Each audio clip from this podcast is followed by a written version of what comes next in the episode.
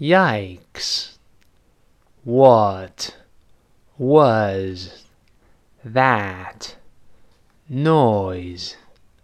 I had to blow my nose.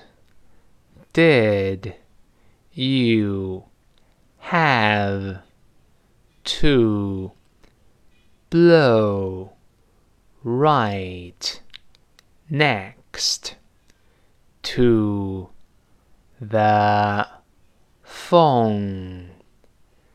Did you hear that?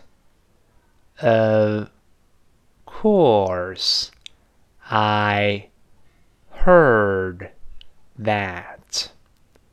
I thought a plane had crashed into your house.